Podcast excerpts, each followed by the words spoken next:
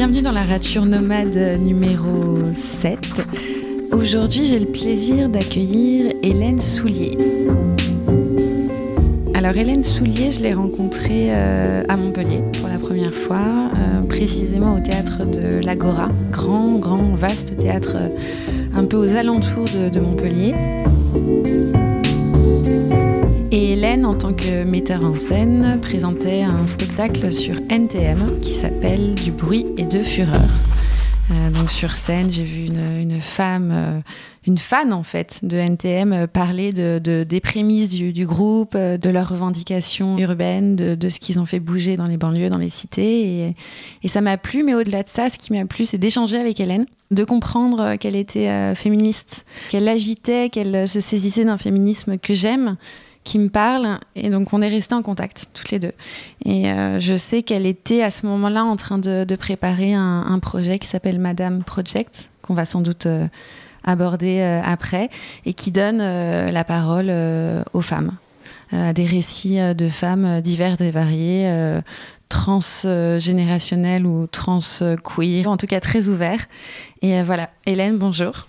Bonjour Cécile. est-ce que euh, on peut revenir justement sur euh, euh, sur la terminologie En fait, c'est vraiment quelque chose sur lequel je veux, je veux, te, je veux te poser des questions. Est-ce que tu te définis comme metteur en scène ou metteuse en scène? Est-ce que tu es plutôt du groupe auteureux ou autrice? Comment tu t'appropries ces, ces mots euh, du féminin euh, où on a encore du mal un peu à, se, positionner Comment toi tu te les appropries?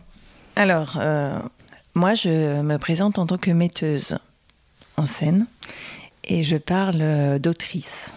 Je parle de doctoresse, je parle de poétesse, je parle d'avocate, de pharmacienne. voilà. Je, j'aime ces mots-là. Alors, le- l'enjeu, c'est pas de féminiser la langue française, c'est de la démasculiniser, liniser. Voilà.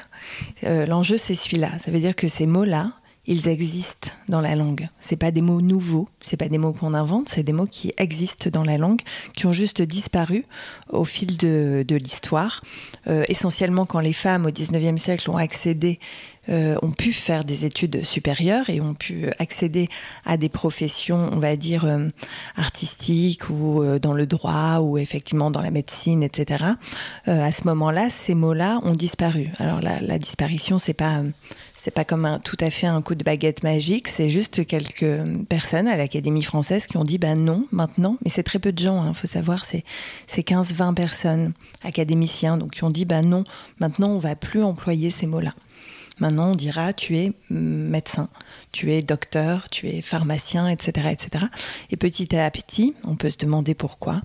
Euh, en tout cas, ces mots-là ont disparu de la langue française. Alors peut-être simplement euh, euh, pour toujours euh, raconter que la femme n'était pas légitime en fait euh, à cet endroit-là. Euh, voilà, en tout cas, ces, mots-là ont, disparu de la langue française. C'est comme par exemple cette histoire de le masculin l'emporte sur le féminin, qui est une règle donc de grammaire. Donc euh, je vais je vais faire un peu comme euh, Eliane Viennot que j'interviens dans mon j'interviewe dans mon projet Madame, c'est le, troisième euh, Madame où elle intervient. Eliane Viennot m'a appris beaucoup de choses. Eliane Viennot est une historienne, grammairienne. J'a- J'adore les, les discussions qu'on peut avoir ensemble et donc euh, Eliane raconte, elle, a il y a un livre hein, d'ailleurs qui existe qui s'appelle Non, euh, le masculin ne l'emporte pas sur le féminin. Elle explique donc en tant que grammairienne que hum, dans la langue, il y a des règles et il y a des lois. Alors, si j'ai bien compris, sinon tu pourras toujours euh, l'interviewer, elle est passionnante. Euh, si on parle par exemple de tennis, la loi du tennis va être deux personnes face à face sur un terrain euh, avec des raquettes doivent se faire passer une balle au-dessus d'un filet dans un périmètre délimité. Ça, c'est la loi euh, du tennis. Ensuite, la règle va être, par exemple, s'habiller en blanc, porter une jupe ou porter un short. Voilà. Et donc, dans la langue française, c'est pareil, parce qu'on entend beaucoup, non, mais ça, c'est pas du tout euh, propre à la langue française et tout ça. Par exemple, cette histoire du masculin l'emporte sur le féminin, arrêtez avec cette règle-là. Bon, c'est faux, en fait. Ça ne vient pas euh, toucher, en fait, euh, la langue en soi, dans sa, dans sa construction, là d'où elle vient, etc., etc. C'est juste une règle qui est mise en place à un moment donné. Donc, il y a d'autres règles qui sont possibles, comme par exemple la règle de proximité et d'autres règles. Voilà, Eliane pourra, pourra en parler. Mais donc, on apprend cette règle-là qui est très, euh, qui produit un, conditionnement dans nos, dans nos imaginaires, qui est extrêmement pour moi euh, révélateur et violent, puisque donc si on dit 40 euh, infirmières et un moustique sont tombés dans le ravin, on va accorder e et, S. Donc on signifie que le moustique en soi est plus important que les 40 infirmières. Et donc on apprend, malgré tout, euh, aux petites filles bah, qu'elles sont moins importantes qu'un moustique qui serait masculin. Et donc on apprend par extension aux petits garçons, euh, si c'est 40 infirmières et un médecin, bon, sont tombés et S, donc le petit garçon, c'est pas parce qu'il est médecin, c'est déjà genré ce que j'ai dit, et euh, plus important donc que les 40 euh, femmes. Voilà. Et ça, c'est très évidemment, ça vient conditionner euh, nos imaginaires. Et moi, dans mon travail de mise en scène, ça m'intéresse au-delà des, termes qu'on emploie. Mon travail de mise en scène, il est beaucoup sur la question de la norme, en fait, on va dire, et de décloisonner donc les, imaginaires et de faire exploser euh, les normes, parce que c'est des choses qui sont limitatives au niveau de la, de la pensée. Alors pourquoi dire par exemple metteuse en scène et pas metteur E avec un E? Ben, Tout simplement parce que ça ne s'entend pas. Et que donc, comme je travaille sur l'oralité, je travaille sur un théâtre de parole, euh, je sais ô combien il est important de faire entendre. Et si on dit auteur, on n'entend pas. On va pas nous dire si on entend auteur. Non, les femmes elles vont, dire je suis auteur. Bon, voilà. Alors que autrice, on entend. Et donc c'est possible, euh, ça va exister dans l'imaginaire. Et donc, euh, on va pouvoir, effectivement, en tant que jeune femme ou petite fille, s'identifier et se dire, c'est possible donc que j'écrive je peux être autrice. Sinon, j'aurais toujours la sensation de pratiquer un job, une activité, euh, illégitime, illégitime. Voilà. Et c'est pour ça que c'est euh, et c'est pour ça que c'est important. Après, euh, donc je disais, je me pose des questions là-dessus en ce moment parce que en soi. on pourrait travailler, et on essaye aussi hein, dans le langage de travailler beaucoup plus sur le, sur le neutre ou sur le non-genré. Euh, par exemple, en tant que journaliste, on dit journaliste. Bon, ça c'est très bien parce que ça peut être une femme ou un homme. Ou de ne pas dire, par exemple, euh, les comédiens, les comédiennes, les metteurs, les metteuses en scène, les, etc., etc., mais de dire les artistes. Voilà. C'est-à-dire petit à petit, essayer de, de gommer au maximum le fait d'appartenir en fait à un genre. Est-ce que tu penses que dans ce sens-là, l'écriture inclusive, qui pour le coup euh, ne s'entend pas forcément, euh, enfin si peut s'entendre, mais elle se pratique surtout à l'écrit, est-ce que tu penses qu'elle a un rôle assez essentiel à jouer justement dans euh, le fait de, frictionner un peu la conscience sur, sur le genre? Donc l'écriture inclusive, c'est ce fameux point médian que je pratique moi d'ailleurs dans mon écriture. Qu'est-ce que tu penses de, de, de cette existence-là dans, dans, l'écriture. Mais l'écriture inclusive, en fait, c'est juste... Euh, l'écriture inclusive, c'est rien du tout, en fait. L'écriture inclusive, c'est juste, je veux dire, c'est rien du tout parce qu'on en fait aussi ça tout un, tout un pitch, etc., etc. Mais en fait, c'est rien du tout parce que c'est extrêmement simple, en fait, à mettre en place. Et ça a été surtout mis en place par souci de temps et souci d'économie de nombre de caractères.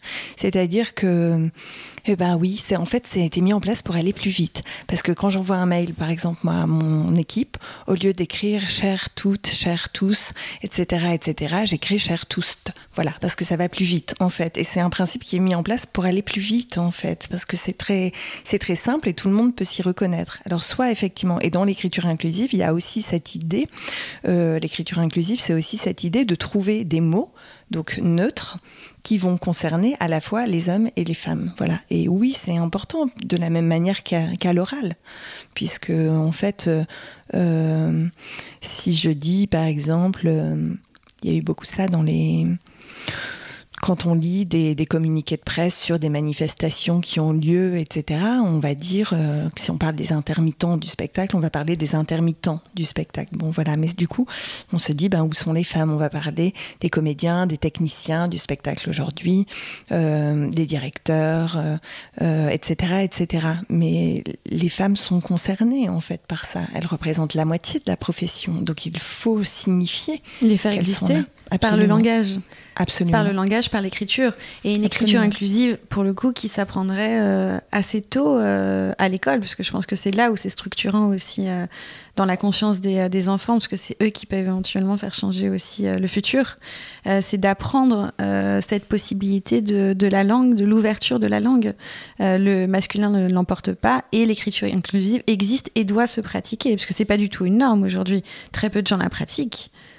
Enfin, c'est pratiqué dans certains milieux, mais euh, Oui, oui, non, non, c'est pas, c'est pas une norme. On nous a pas appris à écrire comme ça. On nous a appris qu'on faisait des fautes quand on, on, écrivait euh, différemment qu'avec, par exemple, cette, cette, euh, cet accord.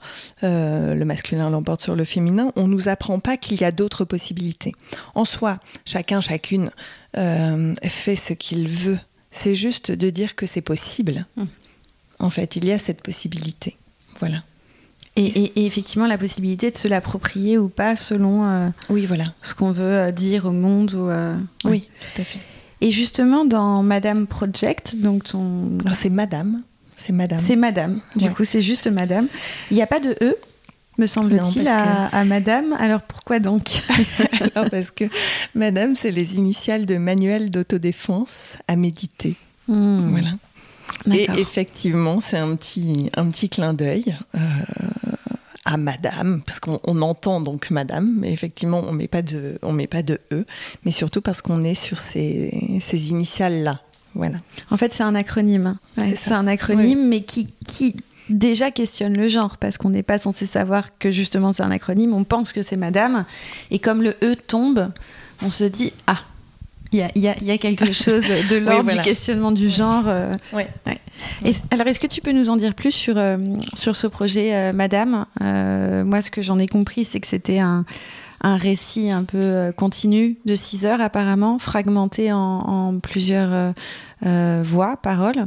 Est-ce que, tu peux nous en dire un peu plus Bon, alors, Madame, c'est un, un, projet que j'ai démarré en, 2017. Euh, en 2017, on est avant le mouvement MeToo, on est avant l'affaire euh, Weinstein. C'est un projet qui, qui résonne fort aujourd'hui.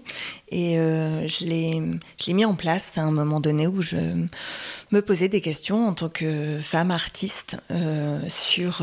donc, je commençais à me poser des questions sur euh, ma position, en tout cas de femme artiste, et où j'avais envie de partir euh, en voyage pour aller vite. J'avais envie de sortir des théâtres. ma compagnie s'appelle Exit, donc on, pourra en parler. Ça aussi, ça a toujours été une histoire de, de partir, de se déplacer, etc. Parce que pour moi, le théâtre, l'essence du théâtre, c'est la même, c'est la rencontre. C'est le fait de pouvoir se, se, rencontrer et de mettre en place, on va dire, des espaces pour que cette rencontre soit possible, que ce soit à travers une langue ou, au travers d'images. Bon, voilà. Euh, donc j'étais dans un moment comme ça de, vie. Euh, J'aime assez raconter que été quand même assez déprimée euh, parce qu'il y avait euh, euh, l'observatoire de l'égalité homme-femme avait commandé un, énième rapport sur la position des femmes donc dans le monde de la dans la culture. Les chiffres étaient catastrophiques. On nous disait tout le temps mais c'est fini ces histoires là on va plus en parler ça a avancé. En fait c'est faux hein, parce que faut savoir que ça ça n'avance que très très peu. Enfin ça avance et ça recule ça avance ça recule voilà. Et donc je me je me posais ces, questions-là. Et puis je me suis dit, mais nous, euh, euh, femmes artistes, qu'est-ce qu'on fait euh, avec ça. Donc j'ai rencontré à ce moment-là, j'étais à la Chartreuse, donc dans un lieu, on va dire, d'écriture euh, privilégiée euh, pour les artistes à la Chartreuse de Villeneuve-les-Avignon et j'ai rencontré Marine Bachelot Nguyen. Et donc on, a discuté de, ces questions-là et puis elle m'a dit mais oui, il faudrait, qu'on fasse quelque chose, etc. Et puis elle m'a parlé d'un groupe de femmes féministes musulmanes euh, qui s'appelle Al-Ouda, qui s'appelait Al-Ouda parce que cette association n'existe plus. Et alors Et alors, je me suis dit, mais qu'est-ce qu'elle me raconte, féministe musulmane, qu'est-ce que ça veut dire et tout ça, c'est pas possible. Et alors, ça m'a suffisamment euh, euh, mis en alerte euh, par rapport à ce que je ressentais, les frottements que ça produisait chez moi, pour que j'ai envie d'aller voir. Et ça a commencé comme ça en fait, madame, par cette rencontre avec un premier groupe de, femmes. Et puis, euh, dans le, dans le même temps, on va dire quasi, où j'allais aller rencontrer euh, ces, femmes-là, j'ai écrit donc un projet, madame, manuel d'autodéfense à méditer. Et je me suis dit que ce qui serait euh, intéressant, c'est que ça, ça croise en fait différentes disciplines et de, travailler sur la création d'un, on va dire, d'un manifeste philosophique féministe. On sait que le savoir féministe vient de différents espaces, que ce soit des espaces de littérature, des espaces de sciences sociales, de philosophie, euh, et va donc, et se constitue aussi en travaillant sur vraiment la relation euh, de l'intime, c'est-à-dire qu'est-ce qui fait que dans mon quotidien, je ressens que je suis une femme, dans quel espace, du coup, de quelle manière ça devient politique si je le conscientise. Et le mouvement féministe s'est beaucoup constitué aussi par la création, ce qu'on appelle des groupes de, conscience, des groupes de femmes qui se réunissent, et de, par la, création de ce qu'on appelle aussi des expertises sauvages. C'est-à-dire on se réunit entre nanas, on discute, et en fait en parlant de nous, on se rend compte que notre problématique intime n'est pas une problématique personnelle, mais une problématique euh, politique et qui appartient à un mouvement et à la société. Donc je voulais travailler euh, comme ça se construit comme ça, la, philosophie, on va dire euh, féministe pour aller vite. Je voulais travailler avec des personnes qui soient à la fois donc des autrices, travailler sur la partie littéraire, mais aussi des chercheuses et aussi travailler avec des personnes qui s'étaient constituées en groupe, donc sauvages ou groupe de conscience, qui puissent nous apporter euh, des, des éléments. Voilà. Donc le projet, il s'articule autour de ces trois quatre entrées, on va dire et donc j'ai réuni autour de moi une bande. Donc moi c'est mon truc, c'est pas les, compagnies, les collectifs, tout ça, c'est d'avoir des bandes un temps donné. Euh, et donc j'ai réuni autour de moi une bande de d'autrices, de chercheuses, euh, de politologues, euh, de journalistes. Et puis je me suis dit, donc ces femmes-là étaient aussi de d'origines sociales différentes. Certaines faisaient partie, font partie de ce qu'on appelle aujourd'hui les minorités, euh, d'autres pas. Certaines sont lesbiennes, d'autres sont hétéros, d'autres sont bi, d'autres sont trans, euh, etc. Donc on essayait d'ouvrir euh, là-dessus et on s'est tout de suite, je me suis tout de suite positionnée avec l'anthropologue avec qui je travaille, qui s'appelle Lorena Favier, sur une démarche queer et intersectionnelle. C'est-à-dire qu'on voulait sortir du, regard purement essentialiste du féminisme, à savoir bah, il y a les hommes d'un côté, il y a les femmes de l'autre, mais les oppressions sont multiples et essayer de considérer cette, cette chose-là. Voilà. Euh, voilà. Donc ça s'est passé comme ça. Et donc, je suis allée d'abord avec Marine Bachelot-Nguyen, une actrice qui s'appelle Lenka Luptakova, mmh. et une anthropologue, donc, rencontrer d'abord un premier groupe de femmes. Donc, on les a interviewées, et puis de là, et Marine a écrit euh, un texte qui devient donc support à une performance qui est jouée par, par l'actrice qui dure une trentaine de minutes, à la suite de laquelle j'interviewe en direct Anan Karimi, qui est donc euh, sociologue, doctoresse en sciences, euh, en sciences sociales et qui travaille, elle, beaucoup, qui mène un travail sur euh, la capacité d'agir des femmes musulmanes en France. Voilà. Et je l'interviewe en direct donc en tant que chercheuse, mais, sur, mais aussi, je dirais, en tant que femme. Je l'interviewe, elle, sur son parcours de, de vie voilà, elle, intervient surtout en tant que femme et elle donne un approfondissement euh, spécifique par rapport à sa discipline. Et chaque, euh, donc on, pourrait dire comme ça que, que Madame, c'est le carnet de voyage d'une metteuse en scène qui se pose des questions sur euh, le sexisme, sur le patriarcat, sur le féminisme, sur comment ça vient conditionner nos imaginaires, construire nos identités, et qui va rencontrer avec une bande euh, des groupes de femmes ici là pour essayer de, déconstruire les idées euh, reçues sur les femmes, les hommes, voilà. On va dire que c'est ça. Et donc c'est en six chapitres. Donc pour l'instant, j'en ai créé trois et il y en a trois autres qui arrivent vers la constitution donc d'une grande fresque, effectivement, de, six heures. Chaque chapitre dure euh, une heure. Une heure. Est-ce que c'est des formes euh, systématiquement performatives? Est-ce qu'il y a vraiment une intention euh, derrière scénographique, artistique, ou est-ce que c'est on, est dans une parole nue, assez brute? Alors il y a, y a c'est un, un, travail qui comment dire, c'est un travail qui permet aussi artistiquement de questionner qu'est-ce qui fait théâtre, comment faire théâtre aujourd'hui? C'est un théâtre qui est venu questionner aussi une esthétique théâtrale. Euh, qui était là aussi pour ça. Parce que comme un voyage, je veux dire, quand on part en voyage, on a beau se dire, ah bah oui, je vais aller visiter telle, telle chose. Finalement, on va passer par des chemins détournés, puis peut-être on va jamais aller visiter ce qu'on avait prévu, mais on va vivre tout un autre, tout un tas d'autres, d'autres choses, quoi. Et donc, euh, et donc, euh, il fallait rester, pour moi, c'était important d'essayer de rester ouverte à ce que ça allait produire et de voir ce que ça allait produire aussi sur mon endroit de théâtre. Parce que je ne peux pas demander comme ça aux spectateurs de se déplacer, de déplacer leur façon de, de voir les choses sans moi-même déplacer mes façons de faire. Donc, au, fur et à mesure, en travaillant sur les chapitres, Madame, j'ai écrit aussi un une sorte de manifeste esthétique en disant qu'est-ce qui est possible avec Madame, qu'est-ce qu'on met sur scène, qu'est-ce qui est possible de faire et qu'est-ce qu'on ne fait plus. Donc par exemple, euh, eh ben, sur scène, on a toujours une actrice et une chercheuse. Voilà, donc ça c'est une base. On va toujours rencontrer des personnes dans le monde réel. On travaille à la frontière de la fiction et de la réalité, jusqu'au point où les gens parfois ne savent plus. Est-ce que la, chercheuse est une actrice? Est-ce que l'actrice, ça lui est arrivé pour de vrai dans la vie? Voilà, on travaille sur une, écriture comme ça. Et effectivement, sur le plateau, euh, il n'y a que des mots et des corps. Voilà, ça, ça fait partie du, manifeste esthétique. J'ai plus tous les points comme ça en tête, mais, euh, tout ça, c'était pour euh, c'est pour essayer de voir comment on fait théâtre aujourd'hui comment on raconte aussi nouvellement, parce que le féminisme invente un nouveau langage.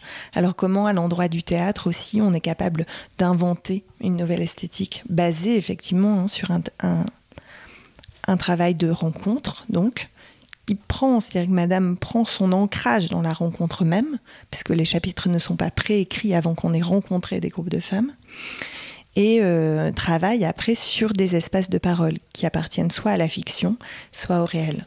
Alors, comment t'en es venu au féminisme? Est-ce que tu penses que tu l'as toujours un peu été? Ou est-ce que tu penses que c'est venu à toi euh, un moment donné dans ta vie? Bon, moi j'ai eu la chance d'avoir une grand-mère extrêmement indépendante qui élevait seule euh, donc sa fille, qui était, qui était ma mère, qui est pour moi, on va dire, une figure euh, féministe importante, peut-être la, la, première, et je passais énormément de temps avec ma grand-mère, euh, qui m'a dit très vite, bon, en même temps, elle était très paradoxale, parce qu'en même temps, elle, mmh.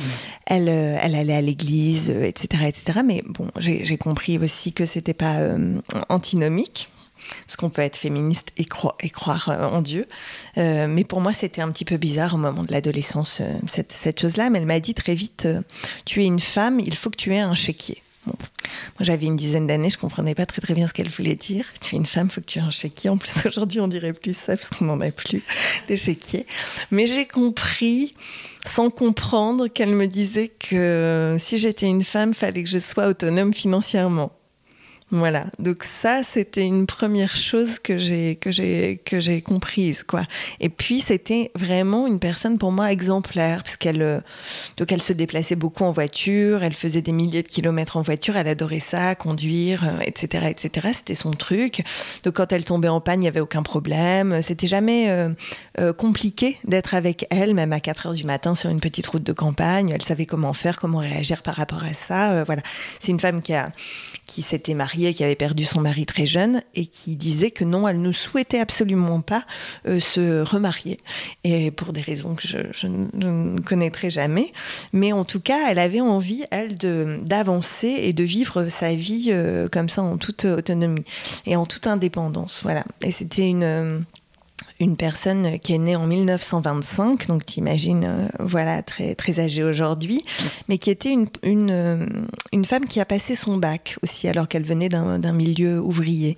Et puis après, elle, raconte qu'elle était donc euh, la seule femme, il y avait deux filles dans la, dans la ville où elle vivait, qui avaient passé leur bac. Elle vient d'une petite ville du nord de la France. Bon, voilà. Et puis qu'après, elle voulait faire des. Elle a fait maths sup, elle est rentrée en maths sup. Puis c'était la, la seule, la seule euh, fille comme ça. Puis après, elle a arrêté parce que c'était la guerre, etc., qu'elle a enseigné. Mais, euh, mais pour moi, c'est une figure euh, comme ça importante. Donc, il m'a plutôt toujours dit euh, Tu es une femme, il va falloir que tu batailles, mais en même temps, qui m'a donné l'image que tout était possible en tant que femme. Donc, c'était un cadeau sans en être un. Parce que moi, du coup, je pensais que tout était possible et qu'il n'y avait pas du tout de problème sur l'idée d'être une femme. D'ailleurs, il n'y a pas de problème sur l'idée d'être une femme. Mais j'ai pas du coup, du coup euh, via ma grand-mère, j'ai pas conscientisé tout de suite qu'il pouvait y avoir des, soucis avec ça. Donc c'est plus tard, disons. Euh, euh, quand j'ai dû rentrer dans une école de théâtre, j'ai commencé à comprendre que déjà je ne pouvais pas tout jouer parce que j'ai d'abord une, formation d'actrice qu'il y avait des choses que je ne pouvais pas dire et qu'il y avait des choses qui étaient extrêmement genrées sur les plateaux. À l'issue de, de l'école donc de l'ENSA de Montpellier, moi j'ai beaucoup joué les jeunes premières. Donc je jouais beaucoup les jeunes premières, donc je mettais beaucoup de, ro de robes et tout ça. J'avais l'impression de très féminin, très très genré. Ouais, les, euh, les jeunes premières, c'est les ouais, c'est très très c'est les, les gamines dans les pièces. Bon voilà, alors la mienne était sûrement un peu espiègle, mais à la fois je passais énormément de temps avec les costumières à mettre des robes donc j'avais l'impression d'être embauchée pour être la, la pin-up de service. Voilà. Et t'étais à l'aise avec ça ou tu sentais quand même que tu, bah non, ça refusais me, euh bah, ça me questionnait, ça me questionnait beaucoup. Euh, ça m'a beaucoup questionné. Puis à un moment donné, je me suis dit, mais c'est pas possible, je vais quand même pas passer ma, ma vie à mettre des robes tout le temps, tout le temps, tout le temps sur les spectacles. Et en plus, les metteurs en scène me disaient peu de choses. Ils me trouvaient très belle et ça a fonctionné comme ça. Ils me disaient très peu ce qu'il fallait que je fasse en tant qu'actrice, quoi. Donc, euh, donc voilà, je pense que ça, ça a commencé à enclencher quelque chose. Et puis, euh, et puis je pense que euh, après. Ouais, dans la conscience des textes, de ce qui était écrit, j'ai commencé à aussi chercher des exemples qui n'étaient pas des exemples euh, juste d'hommes, de femmes, euh, d'histoires d'amour, euh, de regarder ça. C'est rentré vraiment par le biais, on va dire, de la, littérature et du, théâtre. C'est-à-dire qu'est-ce que nous, on pouvait jouer, qu'est-ce qu'on pouvait revendiquer, pourquoi on prenait la parole sur un plateau. Euh, voilà. Et tu as trouvé des repères? À ce moment-là, des repères, des, autrices ou des textes qui, euh, qui te parlaient dans, dans ce sens-là? Euh, Un petit peu. Je commençais à lire euh, Virginia Woolf, je commençais à lire des choses comme ça. Mais après, je pense que c'est vraiment dans mon parcours de, de metteuse en scène, quand j'ai commencé à, à me positionner, à me dire que j'aimerais faire ça, de la mise en scène. Euh, c'était compliqué parce que j'ai dit ça à l'école. J'ai dit, mais moi, je voudrais faire de la mise en scène. On m'a dit, mais non, toi, tu es une fille, tu vas jouer. On t'a dit ça comme actrice, ça Tu vas ouais. pas nous emmerder. En gros, tu es une actrice, tu, tu vas aller jouer. Bon, et déjà, ça, ça m'a énervé. Et je me suis dit, tiens, pourquoi? Pour moi, ce serait pas possible voilà. Et j'ai pas été hyper encouragée initialement comme ça à faire de la mise en scène. Après, ça a changé, etc. Mais j'ai trouvé que les garçons qui se positionnaient dans ces écoles d'acteurs-actrices en disant bah, je vais faire de la mise en scène étaient beaucoup plus facilement accueillis. On leur disait plus facilement bah oui, effectivement, pourquoi pas, etc. Voilà. Donc là, je me suis dit bah il se passe il se passe quelque chose en fait. Et j'ai et j'ai commencé à, travailler là-dessus et j'ai créé un, premier spectacle. J'étais encore à, l'école, qui est pour moi assez fondateur. Après, j'ai oublié ça, j'ai fait tout un tas de choses et puis je suis revenue en fait avec madame un peu à ces prérogatives-là, puisque le, le, premier travail s'appelait Pin-Up. Et c'était un travail sur, euh, sur la, la, femme actrice et l'image, en fait. Et qu'est-ce qu'elle faisait une fois qu'elle rentrait chez elle le soir, etc.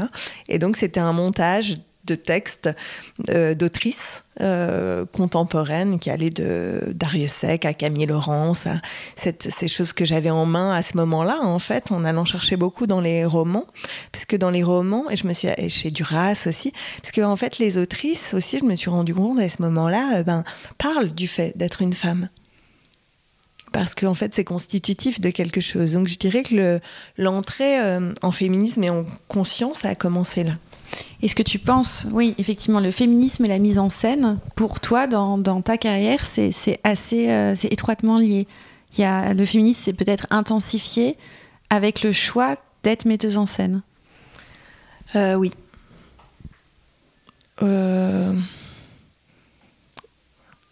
Oui, enfin, je veux dire, la, mise en scène, le, théâtre, l'art sont des choses à la fois intime et à la fois relié à une conscience politique.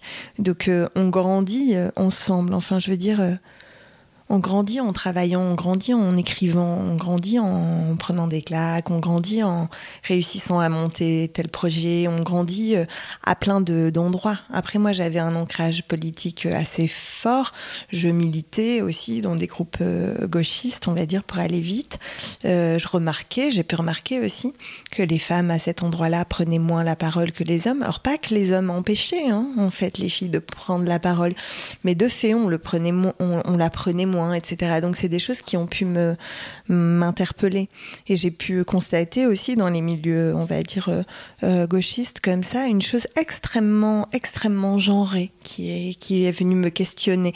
Tout ça croise. Après, je peux pas dire exactement comment ça s'est passé, dans quel ordre, tout ça, mais tout ça euh, rencontre mon travail ou mon travail rencontre ces questions-là. Voilà, je sais pas comment ça circule en fait, mais tout ça circule et constitue une prise de conscience en tout cas. Est-ce que quand tu as commencé la, mise en scène et que justement on te renvoyait au fait que en tant que femme, la mise en scène n'était pas forcément appropriée, est-ce que tu t'es auto-censurée sur certaines euh, impulsions créatives ou sur, certains aspects, des choses que tu t'es pas autorisée à faire ou des choses que tu t'es justement autorisée à faire? Euh, Non, je dirais que j'ai eu besoin de me légitimiser de légitimiser ça, cette idée-là que j'avais. Alors après avoir fait euh, euh, une école 2, on va dire, ça c'est génial parce que les filles metteuses en scène, ont... alors ça change ça, je vois maintenant. Mais on a hyper besoin de de dire voyez ô combien on est légitime. Alors après avoir fait deux écoles euh, euh, nationales euh, d'art dramatique, monter des premiers projets comme ça, mais, mais de façon presque, enfin je veux dire sans demander de, financement, etc. Avec mes copains, copines de, de, promo, j'essayais de faire des, des, projets comme ça. je testais, je faisais des essais. Je disais pas ça y est, je fais ça, je, je suis metteuse en scène. Je disais non, j'essaye des trucs avec mes copains, voilà. Et ça me mettait comme ça pas trop en danger. Et puis un moment moment donné, et puis je continuais à travailler en tant qu'actrice, et puis à un moment donné, je me suis dit, bon, maintenant, je vais faire ça. Et donc, euh, il faut que je... Et je sentais que j'avais besoin d'appui légitime. Et donc j'ai décidé de faire un master de dramaturgie mise en scène à Paris 10. Plein de diplômes. Ouais. Et, euh, et, euh, et à la fois, c'était formidable parce que ça m'a permis de repenser ma pratique, etc., etc., de prendre du temps pour regarder vraiment ça. Et à l'issue de ce, de ce moment-là, après avoir été aussi fait des stages d'assistanat à la mise en scène auprès de, metteurs en scène euh, connus, etc., etc., je me suis dit, OK, maintenant, je vais demander de l'argent et, parce que je, je, sens que je peux dire, je suis metteuse en scène. Voilà. Donc ça a été plutôt, euh, c'est pas que je me suis empêchée, mais c'est que j'ai essayé de trouver des, appuis pour euh, légitimiser cette, euh, ce désir-là, en fait. Hmm. Et aujourd'hui, tu te sens parfaitement légitime et tu, tu n'es même plus préoccupée par ces questions-là ou tu crois que ça, ça traîne encore un peu euh, quelque part? Oui, alors moi je me sens complètement légitime de faire ce que je fais. Par contre, aujourd'hui, et j'ai de la chance de pouvoir euh, euh, euh, ben faire ce métier, rêver sur tous ces sujets, travailler. C'est énormément de travail, hein. mais c'est bien. Mais c'est une vraie, une vraie chance. Je veux dire, j'ai un vrai privilège dont, dont j'ai conscience parce qu'on n'arrive pas tous et toutes à vivre de nos, de nos métiers.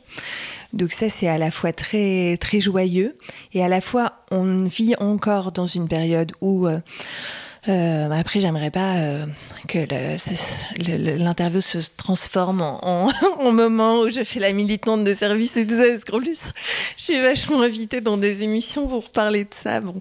Euh, mais bon, donc pour finir là-dessus, je me suis rendu compte quand même aussi au fur et à mesure du temps, même si on me faisait confiance et tout ça, que j'avais quand même des financements pour pouvoir travailler, etc., etc., que dans énormément de lieux, il y avait beaucoup moins de femmes programmées, donc metteuses en scène ou autrice, on va dire, que d'hommes. Euh, et donc ça reste extrêmement ça reste extrêmement difficile et ça reste un, combat quotidien. Ça veut dire que moi, j'ai beau penser que ce que je fais, c'est super, c'est important, à sa place dans le paysage théâtral contemporain, etc.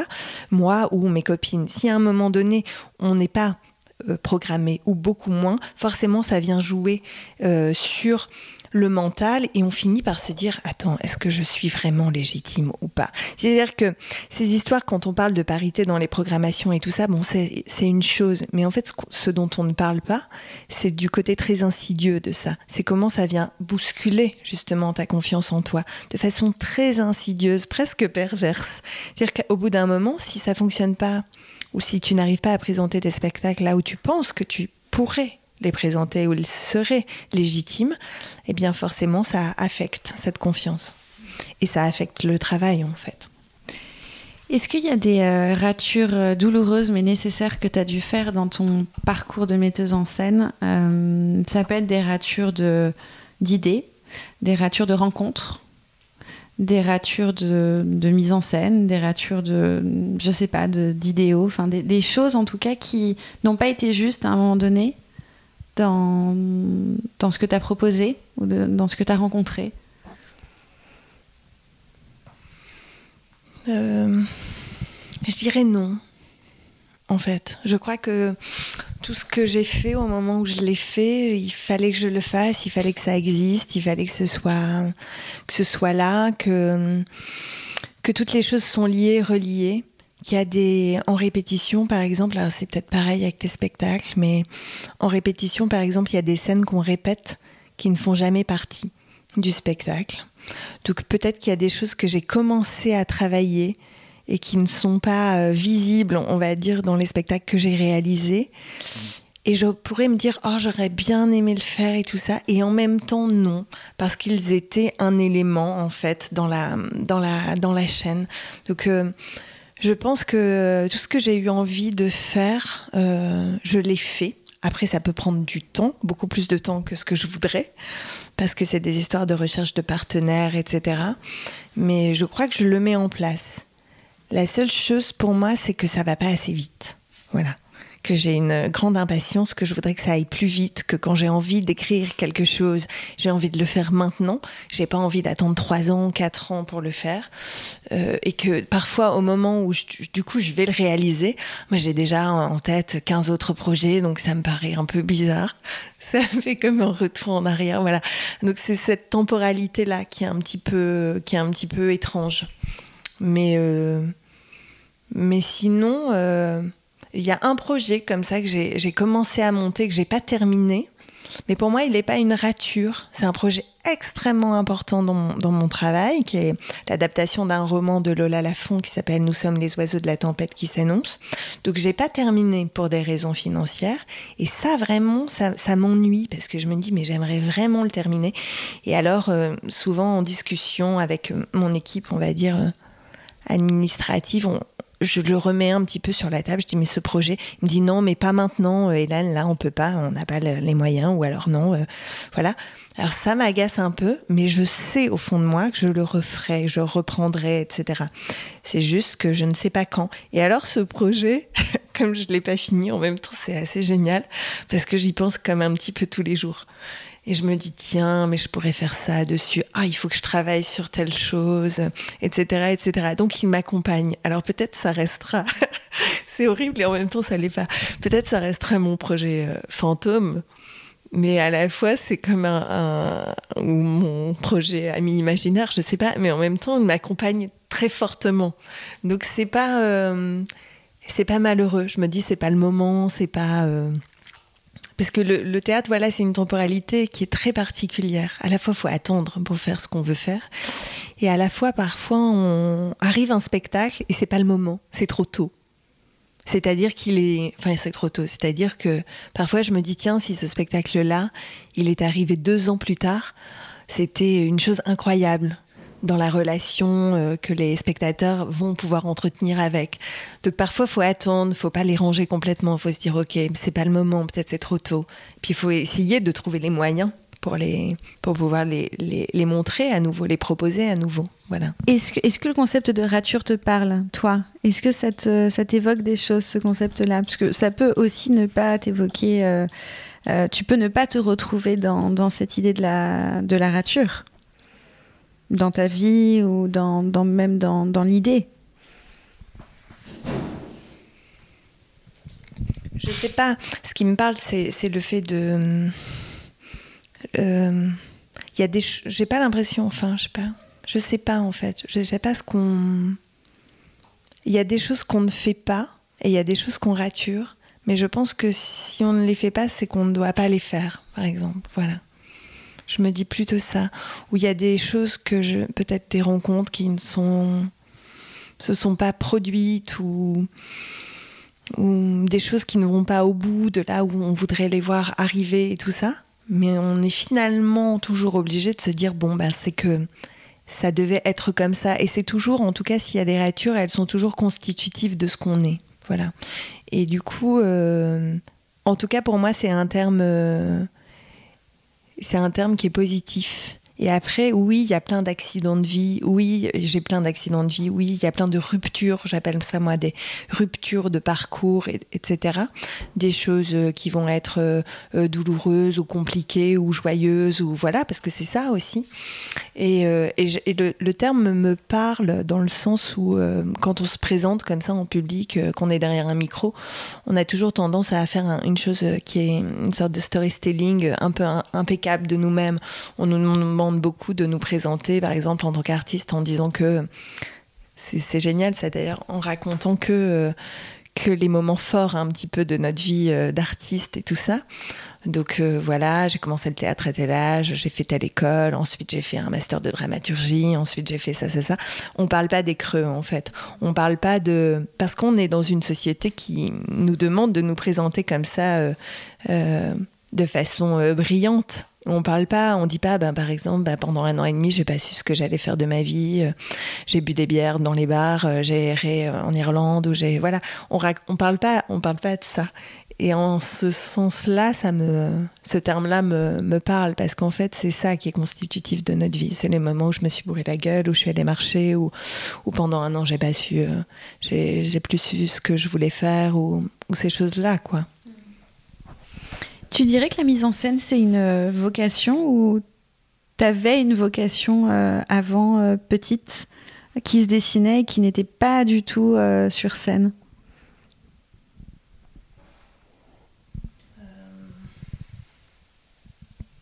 Je dirais qu'il y a eu. Bon, je sais pas si c'est une vocation. Je me rappelle, enfant, beaucoup mettre en place des espaces pour jouer dans lesquels je ne jouais pas. C'est-à-dire que le jeu était de mettre en place l'espace où ça allait pouvoir se jouer. Par exemple, je jouais au Playmobil, mais je ne jouais pas avec les bonhommes. Je mettais en place, donc dans toute ma, chambre, une ville, par exemple, entière de Playmobil. Où après, et après, je me disais, après, je vais jouer, ça va être bien et tout ça. Mais en fait, je ne jouais jamais à un moment donné, ma mère arrivait, et me disait non mais là c'est pas possible, faut ranger ta chambre et tout ça. Et alors je râlais un peu, je disais mais non attends, j'ai pas encore joué. Mais en fait j'avais joué. Moi j'avais fait ce que j'avais à faire, donc je rangeais malgré tout mon, mon, truc quoi. Parce qu'en soi ça avait eu lieu. Donc j'ai beaucoup ce souvenir là de, de de ouais de ça, de mettre en place des espaces de jeu et de me dire oh, il faut que je joue maintenant, il faut que je joue. Mais en fait c'était pas ça mon truc, je pense clairement. Euh, et après, quand je suis rentrée dans une, école, euh, donc à, Bordeaux et puis après à, Montpellier, euh, à Bordeaux, c'était génial parce que je, suis partie de cette école, donc parce que il y avait une prof qui me, détestait et elle voulait pas que je monte sur scène. Bon, faut dire, j'avais 19 ans, j'avais les cheveux bleus, je correspondais pas du tout. Euh, mais bon, en même temps, il m'avait pris dans cette école, donc c'était étrange. Mais je correspondais pas du tout. À l'époque, euh, Bordeaux préparait beaucoup le conservatoire de Paris. Il fallait être, mais tout ça a bougé beaucoup. Hein, mais fallait être impeccable, tout ça. Et elle me détestait. Elle voulait pas que je, elle voulait pas. Je sais pas ce que je renvoyais à cette femme. Elle voulait pas. Donc ça, c'était un comme un, une sorte de de désaveu, je me suis dit, bon, et alors je suis partie. Moi, c'est ce que je fais dans ces cas-là. J'ai passé un autre concours dans une autre école, puis je suis rentrée à, Montpellier. Et euh, Avec la velléité d'être actrice à ce moment-là Ouais, à ce moment-là, ouais. Et en même temps, je passais le concours des beaux-arts. Donc, euh, donc je savais pas. Et quand je suis rentrée à l'école à Montpellier, euh, je me suis dit, oh là là, mais c'est terrible, ils sont que des acteurs et des actrices. Et à la fois, c'est génial, c'était des promotions et des années très joyeuses. Et à la fois, je me disais, mais je ne vais pas faire que ça quand même. Et c'était, c'était un petit peu incroyable parce que moi, j'avais envie de, j'avais envie de d'écrire, j'avais envie de faire de la photo, je faisais de la musique, euh, j'avais envie de, de, tout ça en fait, mais je comprenais pas encore que c'était la mise en scène. Et la mise en scène, en fait, et après, au sein de l'école, j'ai commencé à beaucoup euh, diriger mes, mes copains et mes copines de promo. Je les faisais travailler leur scène, etc., etc. Et ils me demandaient de le faire. Donc je suis sortie comme un petit peu naturellement du cœur, on va dire, des acteurs, des actrices, pour les regarder et passer dans une position de regard où j'organisais donc comme enfant un espace euh, pour que eux jouent en fait. Et, petit à petit, j'ai compris qu'en fait, ben oui, moi, ce qui m'intéressait, c'était l'espace, c'était la lumière, c'était euh, c'était la photo, c'était c'était ces choses-là en fait. Mais aussi le corps. Et je pense que j'avais besoin de passer par euh, le fait d'être moi-même sur un plateau et d'éprouver dans le corps comment on est, qu'est-ce que ça fait, euh, la fragilité dans laquelle on est aussi sur un plateau, avec quoi on joue, qu'est-ce qu'on met en jeu. Voilà. Tu sais, on parle beaucoup de jeu au théâtre, le jeu théâtral. Euh, mais c'est étrange parce que un jeu, c'est un amusement, il y a, y a, une notion de, de, de, ludique, de légèreté, etc. Est-ce que tu trouves que c'est un mot qui est vraiment très approprié au théâtre ou est-ce que c'est pas un mot qui devrait se raturer? Ou est-ce que tu as l'impression qu'on joue vraiment au théâtre, qu'il y a quelque chose qui relève de, de jouer? Jouer, c'est quand même. Non, on euh, joue.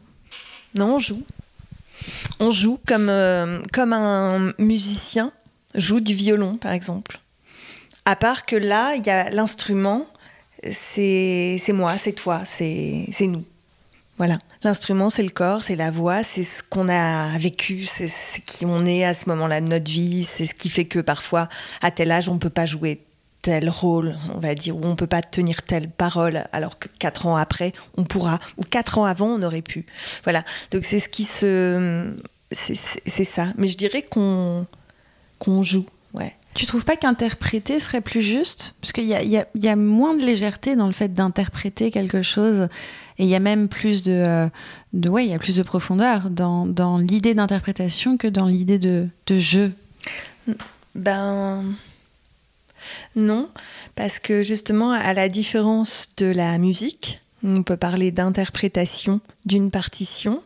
Euh, au, au, plateau, euh, au théâtre, à la fois, parfois on interprète, mais parfois on joue, c'est-à-dire on met en jeu quelque chose de soi on n'a pas toujours une partition. Parfois, il faut l'écrire en plateau. L'acteur, l'actrice est aussi créateur, créatrice. Donc, elle, elle, elle met en jeu des choses d'elle-même pour participer à l'écriture qui est en train de se faire. Donc, elle n'est pas simplement interprète d'une partition écrite ou d'une idée d'un metteur, d'une metteuse en scène.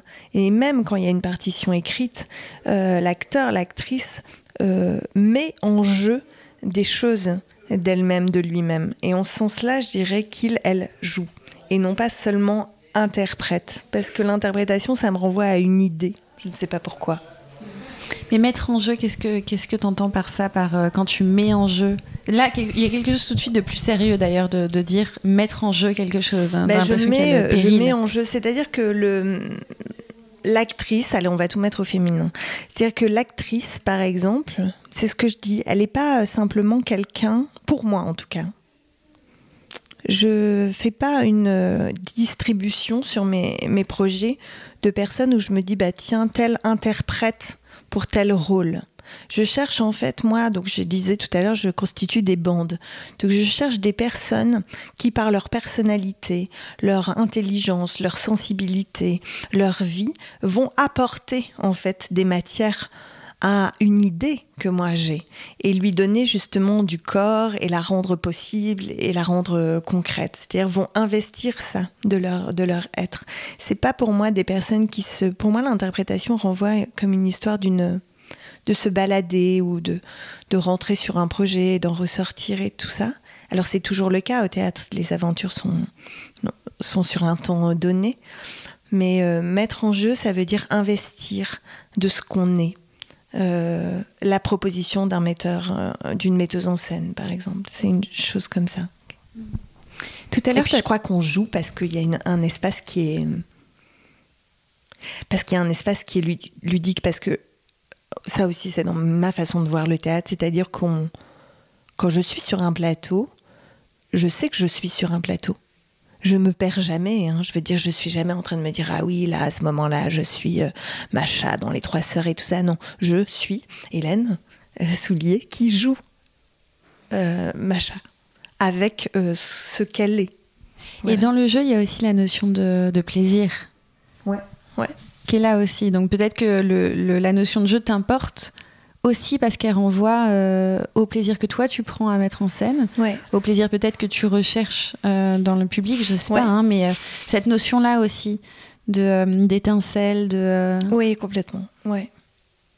Euh, c'est-à-dire que le jeu, c'est l'endroit hors norme aussi. C'est l'endroit où qui va être plus permissif. C'est l'endroit où c'est permis. C'est l'endroit où on peut exploser. C'est l'endroit où on peut dépasser quelque chose. Où on, peut, s'autoriser les curseurs. Où on peut s'autoriser à. Voilà. D'ailleurs, alors que l'interprétation n'a pas, pour moi, cette. Euh, je l'entends moins dans le mot. Alors que dans le jeu, si.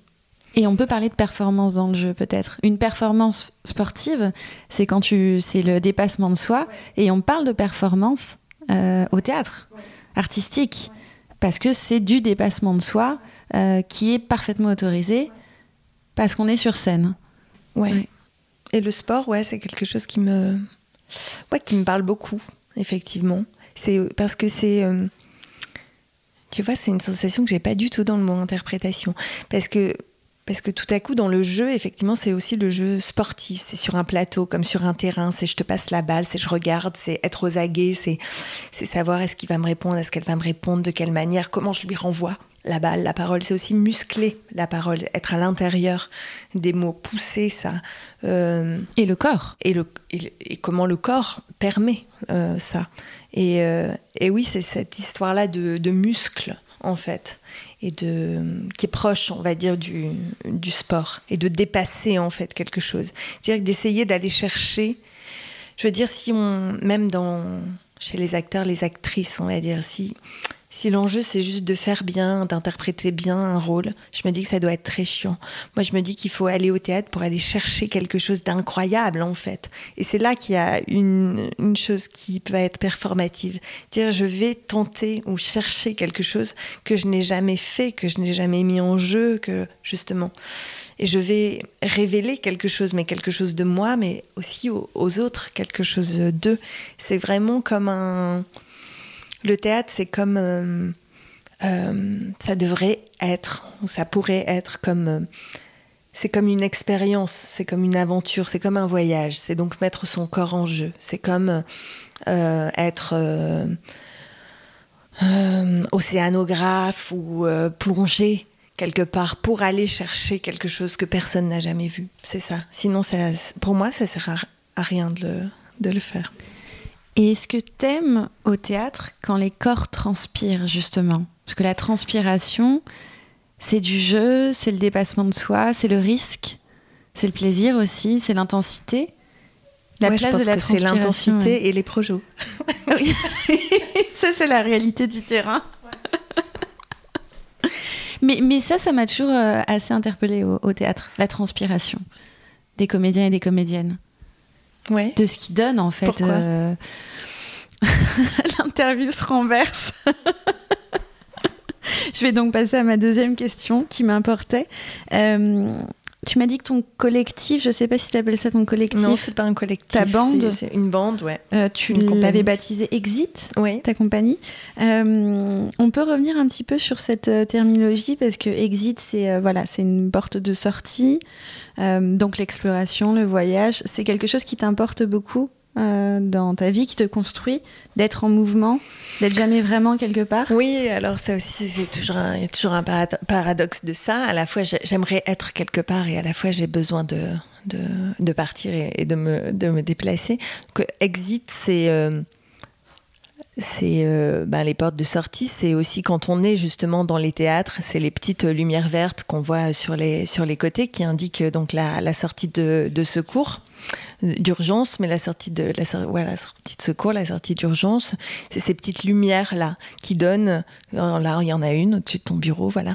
Alors moi, j'aime bien cette idée là. On nous indique potentiellement que c'est possible euh, que c'est possible aussi par là. j'aime bien ça au théâtre. Alors souvent on les cache, les gens veulent les cacher et tout ça.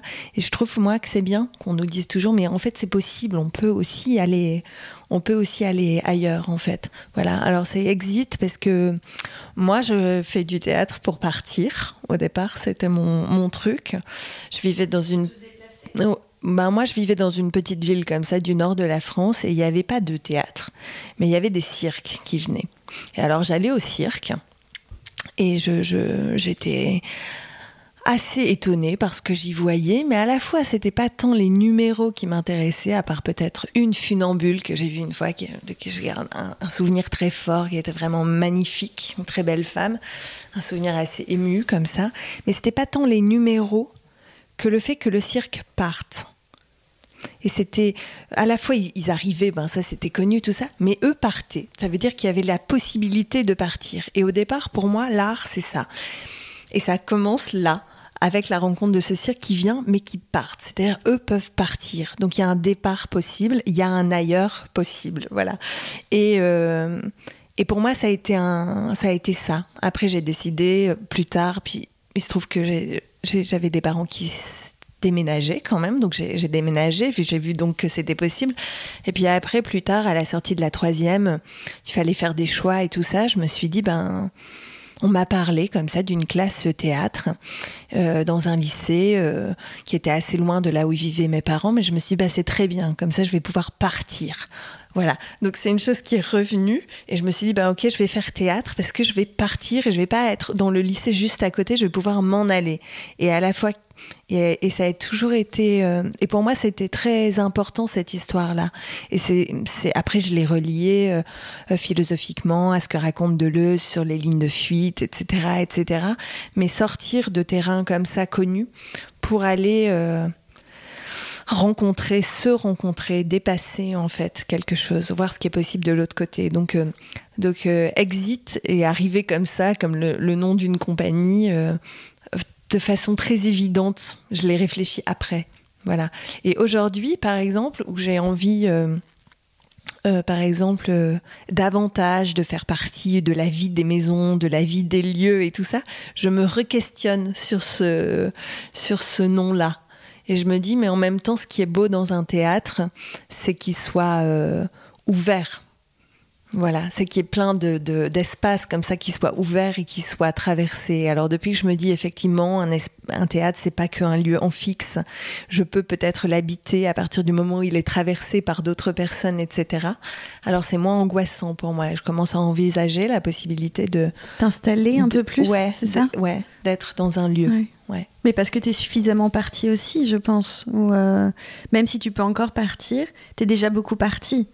Et je pense que quand on est beaucoup parti et qu'on a fini par se trouver, on a peut-être aussi besoin de revenir à quelque chose. Bah, je ne sais pas si c'est revenir, c'est à un moment donné euh, euh, poser les valises. en fait, c'est très simple, c'est parce que c'est très fatigant en fait d'être toujours euh, euh, d'être toujours sur la route, mais c'est symbolique, hein, ce que je raconte. Je suis pas tout le temps sur la route, mais je veux dire d'être toujours en mouvement. Il y a une chose qui est euh, qui est fatigante, et je pense qu'à certains moments, il faut pouvoir euh, se ressourcer et être sur des lignes dures, on appelle ça qui sont plus des lignes de fuite ou des voilà et se reposer un peu pour pouvoir repartir ou pour permettre à d'autres de le, de le faire alors.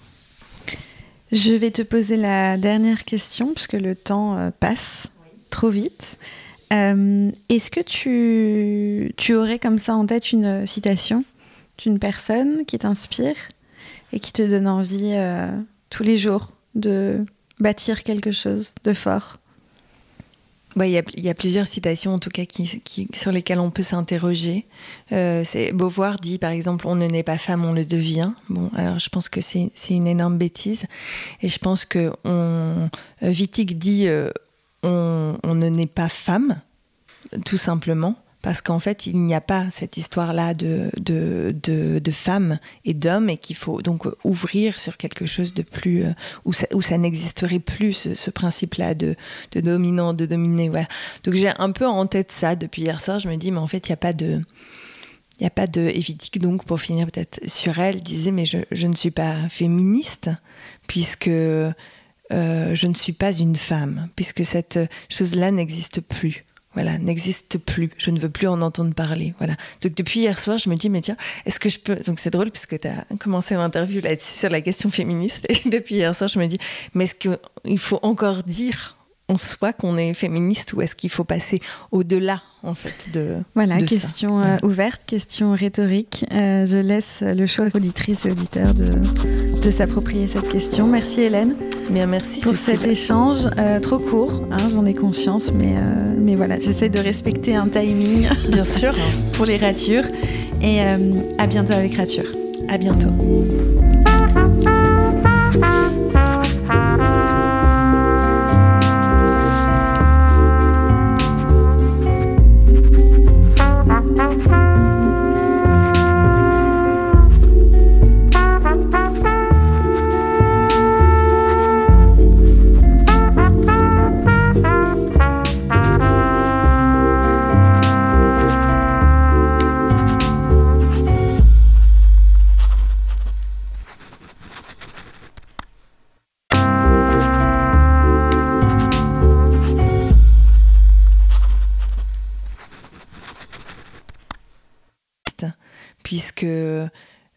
je ne suis pas une femme, puisque cette chose-là n'existe plus. Voilà, n'existe plus. Je ne veux plus en entendre parler. Voilà. Donc depuis hier soir, je me dis, mais tiens, est-ce que je peux. Donc c'est drôle puisque tu as commencé l'interview là-dessus sur la question féministe. Et depuis hier soir, je me dis, mais est-ce qu'il faut encore dire en soi qu'on est féministe ou est-ce qu'il faut passer au-delà en fait de voilà question euh, ouverte question rhétorique. Euh, je laisse le choix aux spectatrices et spectateurs auditrices et auditeurs de, de s'approprier cette question. Merci Hélène bien merci pour cet échange. Euh, trop court hein, j'en ai conscience mais mais voilà j'essaie de respecter un timing bien sûr. pour les ratures. Et à bientôt avec rature à bientôt